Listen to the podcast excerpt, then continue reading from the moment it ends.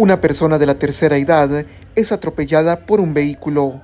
Elementos de bomberos municipales departamentales de la estación 125 fueron destacados a la aldea Tacajalbé, esto en el municipio de San Francisco el Alto del departamento de Totonicapán, donde una persona de sexo masculino de aproximadamente 65 años de edad fue atropellado por un vehículo que se dio a la fuga.